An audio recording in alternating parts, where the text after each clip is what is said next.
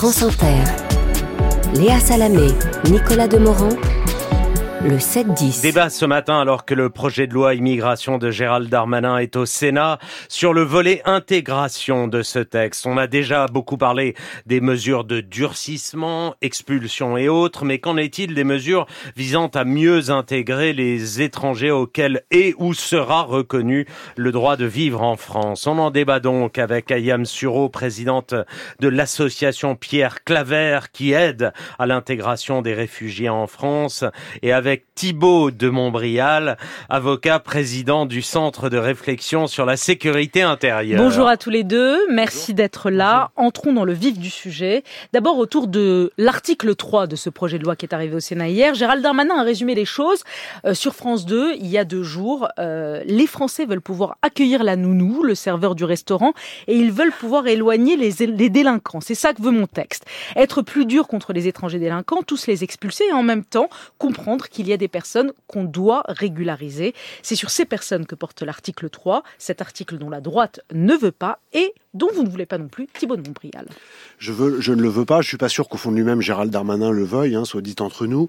C'est les faire de l'exégèse de ce qu'il veut. Ce, sont les, ce sont les joies du en même temps. Or, je, je pense que la, la question de l'immigration en général est une question de souveraineté qui ne peut pas euh, se régler à l'émotion et qui ne peut pas se régler euh, sur, le, sur le en même temps. Alors pourquoi est-ce que je suis résolument hostile à l'article 3 C'est qu'il y a globalement une quasi-unanimité pour considérer que euh, la question de, de l'immigration aujourd'hui est, est, est, une question euh, stratégique pour les, pour, les, pour les années qui viennent pour la France. Il y a beaucoup de problèmes qui sont liés à notre incapacité à, à intégrer plus, et on va en parler sur les conditions de l'intégration. Mais avant de discuter des conditions de l'intégration, il y a une question de flux et de stock. Or, l'article 3, 1, par la régularisation qu'il propose, instaure une prime à la fraude, c'est-à-dire que si vous êtes entré de façon irrégulière en France, bah, finalement, vous avez eu raison. Ensuite, cette euh, offre une nouvelle possibilité de venir avec un nouveau visa sur les, métiers dits en tension, mais dès lors qu'on ne gère pas les questions de sortie, c'est-à-dire de fin du tuyau, vous avez des gens qui vont venir grâce à ce nouveau visa et qui ensuite, à l'expiration de ce visa, bah, resteront et retour au problème précédent, augmentation euh, du, stock. Et puis j'ajoute juste un point, c'est que le chômage des étrangers en France, il est de 14 à 15 et il est le double du chômage des, des Français. Donc faisons déjà travailler par le biais de formation, par le biais de tout un tas de choses qui peuvent être mises en œuvre, les gens qui sont déjà là, avant d'en faire venir de nouveaux. Alors vous êtes d'accord sur un point, c'est il ne faut pas traiter l'immigration de manière émotionnelle, vous l'aviez écrit à Yam Suro, euh, mais pour autant faut-il traiter le problème comme le fait Thibault de Montréal en parlant de, de flux et de stock? J'ai euh, tout à fait renoncé à, à m'arrêter aux mots.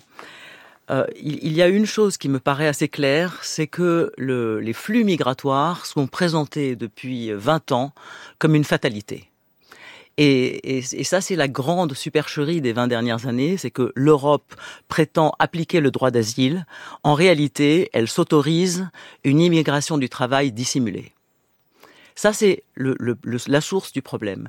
Et donc, cela soustrait, comme vous venez de le dire, le problème de l'immigration à la souveraineté nationale, puisqu'on dira aux Français, mais vous comprenez, on a signé la Convention de Genève, euh, mais vous comprenez, ce sont des pauvres gens qui fuient la guerre, etc. Nous savons tous, nous savons tous aujourd'hui, ça n'est plus un secret, que les gens viennent demander l'asile parce qu'ils n'ont pas d'autres moyens de venir.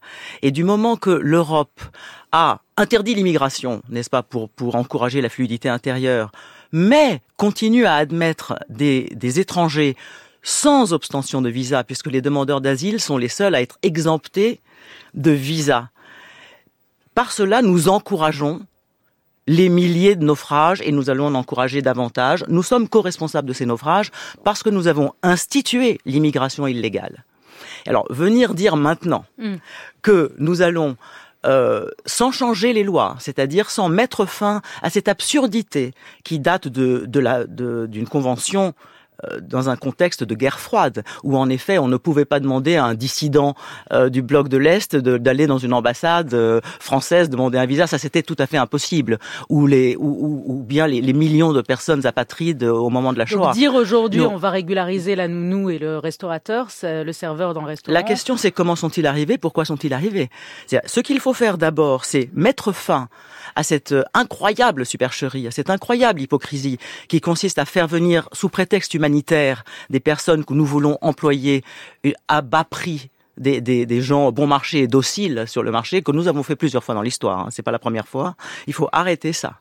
D'abord, il faut arrêter ça et rétablir une immigration du travail de manière à appliquer avec la plus grande rigueur c'est le droit d'asile qui est le plus haut accomplissement de la mmh, civilisation. Si, je résume ce que vous venez, si je résume ce que vous venez de dire et on va être d'accord, restriction, euh, plutôt retour aux fondamentaux sur les critères d'attribution de l'asile et pour le reste des quotas annuels ou triannuels selon les propositions d'immigration choisie par la représentation parlementaire en fonction de, de besoins économiques. C'est ça, Yann Thureau des quotas euh, en fonction en fonction de pays, c'est ça que vous dites? Oui, des quotas en fonction de besoins chaque identifiés. Année, les parlementaires votent des oui, quotas. sur la base d'éléments économiques. De, sur du Canada, de l'Algérie, c'est ça que vous voulez? Ça, c'est pour résoudre quoi? Le problème du travail en France. Oui, mais c'est ce dont vous venez de parler. C'est le problème du travail en France. Non, mais, mais, mais, ça ne résout pas le problème dont vous avez parlé, c'est-à-dire celui de la formation, celui du chômage.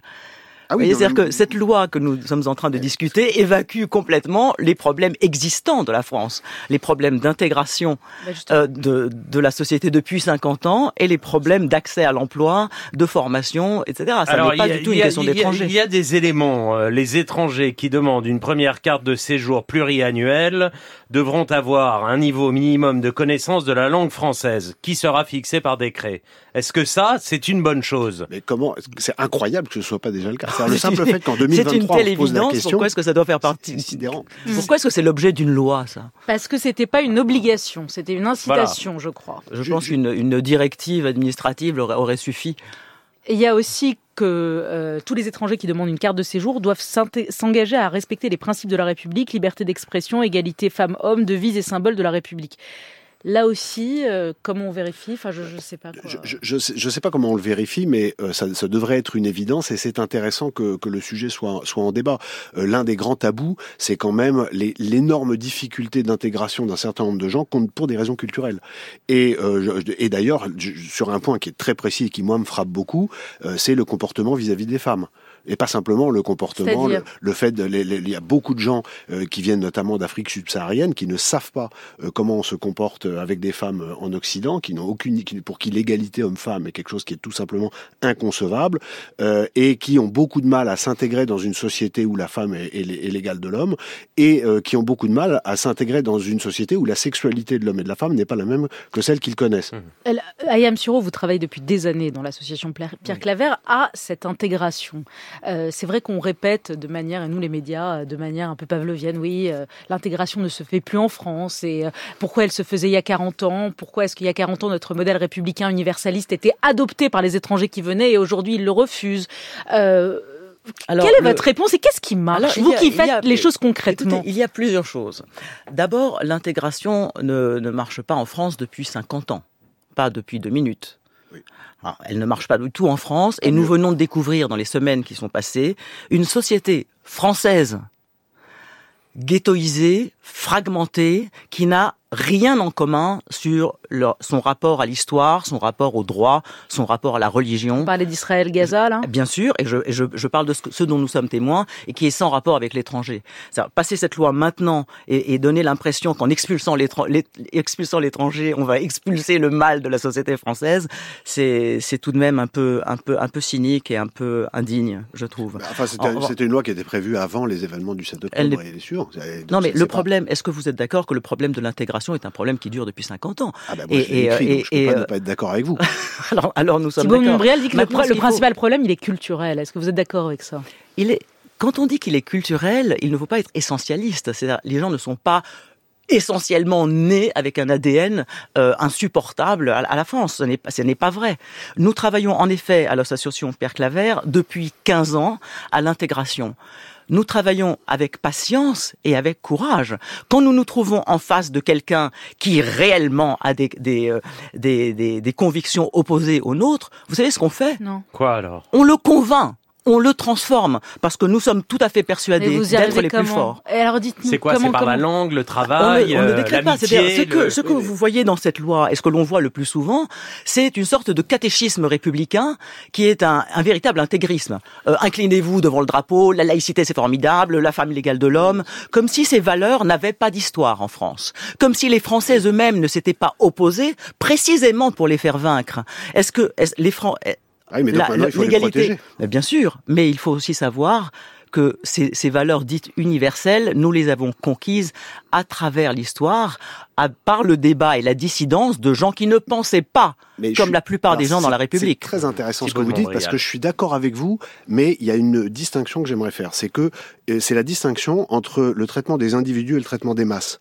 Ce que vous faites vous avec votre association, qui est formidable et que je salue, c'est un travail absolument essentiel, mais c'est un travail face à des individualités. Et, et vous n'y il n'y a pas d'autre travail. Oui, il n'y a pas d'autre travail. Le problème, c'est qu'à partir d'un certain stade, d'un certain nombre de gens qui sont de, de cultures différentes, les gens ont tendance ou sont contraints à, c'est un autre débat, se regrouper. Et vous avez un moment où un seuil minimal dans un pays de gens qui sont culturellement différents et qui ont des standards culturellement différents et dont certains sont hostiles au pays d'accueil dans lequel ils ne sont que pour des raisons euh, économiques, mais pas du tout pour des raisons d'adhésion au mode de vie et au système politique, ça peut produire des déstabilisations. Malheureusement, il y a beaucoup euh, d'exemples dans l'histoire, et je le dis parce qu'il faut pas tourner autour du pot pendant 107 ans. La question de l'islamisme en France et des dégâts politiques et de violence euh, qui, qui en résultent est une question qui est fondée sur cet effet masse de l'immigration. La question de l'islamisme, c'est celle qui est visée par ce texte sans, sans être jamais nommée. Or, c'est une question, pour le coup, assez, assez contemporaine. C'est-à-dire que c'est une religion, c'est une, une question qui ne concerne pas la religion musulmane comme telle, telle qu'elle était pratiquée par exemple il y a plus de 50 ans, mais le contexte actuel. C'est-à-dire que le, l'islamiste aujourd'hui est, est, est, est à peu près le nouveau communiste. C'est-à-dire quelqu'un qui obéit aux ordres de Moscou, et qui, sans un regard pour le goulag, les injustices, les crimes commis par le communisme, continue à vouloir appliquer le communisme en France. Et, et ça, c'est très, c'est très difficile. Nous sommes dans un contexte extrêmement différent où l'islam politique n'est même plus une religion, mais une idéologie de combat. Mais on est d'accord. Alors comment vous avez résisté Mais donc il faut empêcher, il faut empêcher que, que, deviennent plus de gens qui sont susceptibles d'y succomber. Mais comment vous faites? Vous dites on les convainc. Par exemple, quand vous Nous êtes sommes tout à face fait... à un Afghan, pour prendre une question oui. concrète, comme face à un Afghan euh, islamiste, puisque vous en avez, j'imagine, à Pierre Claver. Absolument. Comment vous faites Alors, pour le convaincre Les valeurs de la République ou les valeurs universalistes sont euh, D'abord, quand j'ai un. Afghan islamiste devant moi, je ne l'expulse pas, je le garde, je le garde à l'œil. non, je le garde Ouais. parce que c'est très dangereux et que penser que expulser aujourd'hui en 2023 quelqu'un pour qu'il ne représente plus un danger pour la France, c'est une des plus grosses conneries que l'on puisse faire. Alors pardon, Au mais moi je préfère un danger à 9000 km qu'un danger sur mon Parce que vous pensez que les attentats qui ont été commis en France n'ont pas été commis grâce à des personnes qui étaient à l'extérieur Avec le relais de ceux qui sont sur notre territoire. avec le relais qui sont. Mais il faut, vous savez, je suis, je suis plutôt pour une très grande fermeté sur le crime. Maintenant, ce dont nous parlons, c'est pas ça. Ce dont nous parlons, c'est l'écart de, de, de culture. Ce, que nous, de- ce dont nous parlons, c'est la possibilité du crime. La possibilité du crime n'est pas encore, on n'est pas coupable d'être capable de crime. Non, mais on a une culpabilité politique si l'on ne voit pas que l'effet masse peut conduire au crime de masse. Bon, là, c'est passionnant, mais malheureusement, on a dépassé le temps. Donc, on vous réinvite Ouais. euh, la semaine prochaine, puisqu'on n'a pas fini d'en parler. Et on commencera, on reprendra directement de, de ça. Comment on fait pour intégrer? C'est- la vraie question. Ayam sur merci. Merci. Thibaut de Montbrial Merci. et